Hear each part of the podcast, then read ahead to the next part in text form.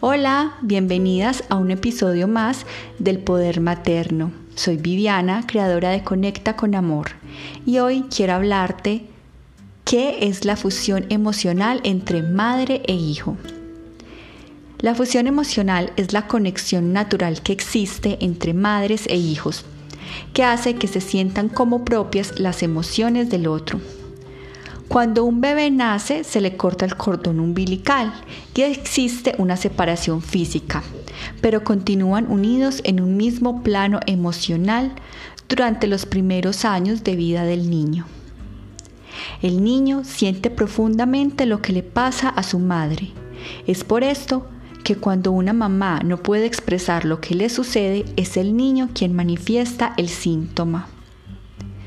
Si las mujeres viviéramos plenamente esa fusión emocional con nuestros hijos, sabríamos exactamente lo que ellos necesitan, sin necesidad de estar buscando opiniones ni interpretaciones externas.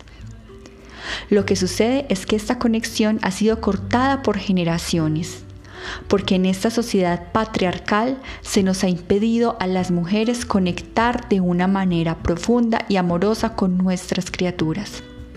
Se nos ha forzado a separarnos del bebé desde el mismo momento del nacimiento, con partos absolutamente inhumanos. Y de ahí en adelante una cantidad de creencias que van en contra de esa fusión emocional.